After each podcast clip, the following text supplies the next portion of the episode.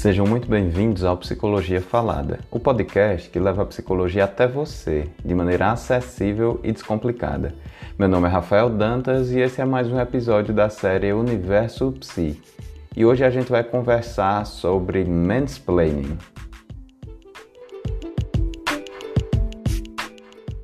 Sabe quando você está falando sobre algum assunto e alguém te interrompe e começa a explicar justamente a mesma coisa que você vinha falando? Situação muito comum, né? Tão comum que por muito tempo nós chegamos a naturalizar esse tipo de coisa. Porém, a partir de vários estudos que visavam entender essa dinâmica, o que se descobriu foi que a maioria esmagadora dessas interrupções e explicações do óbvio são feitas por homens durante a fala de mulheres. É daí que vem os termos interrupting e mansplaining, que em tradução livre podem ser entendidos como homem interrompe e homem explica. No Brasil, mansplaining também se tornou sinônimo da expressão macho palestrinha.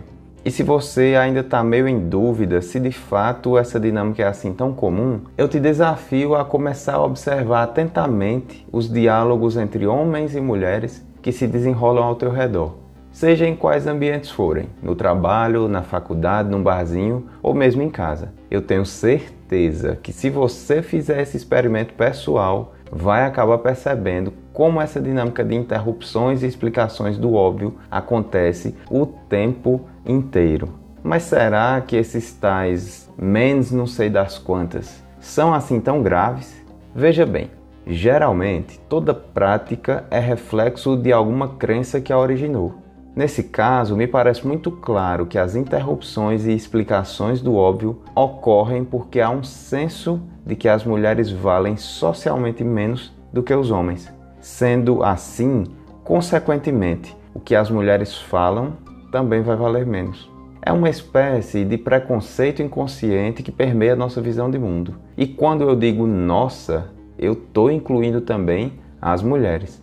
Pois é, Durante os mesmos estudos que buscavam entender o mansplaining, foram observados vários tipos de ambientes, uns só com homens, outros apenas com mulheres e ainda ambientes mistos. E sim, como eu já te disse antes, a maioria das interrupções e explicações do óbvio são feitas por homens durante as falas de mulheres. Todavia, o que eu ainda não tinha te contado é que as mulheres também interrompem e explicam bastante, só que elas fazem isso durante a fala de outras mulheres. O mesmo já não acontece com os homens. Dificilmente as mulheres os interrompem ou eles têm esse tipo de comportamento entre si.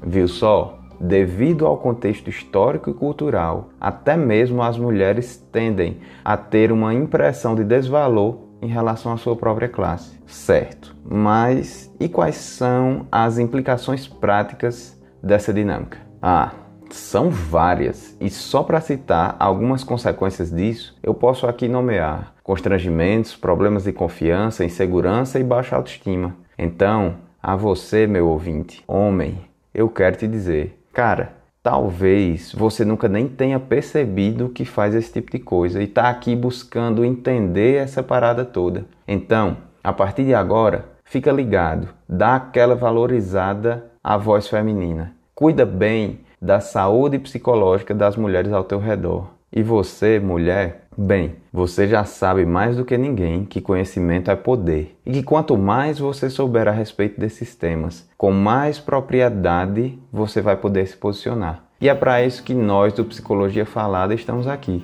para apresentar conteúdo acessível e descomplicado, de maneira que você possa se informar sobre os mais variados temas que muitas vezes afetam a tua vida e você nem se dá conta. Então, eu aproveito e te peço, se você gostou desse conteúdo, nos ajude a continuar crescendo. Nos siga no Spotify e no Instagram, arroba Psicologia Falada. O episódio de hoje fica por aqui. A você que nos ouviu, o meu muito obrigado. Um abraço.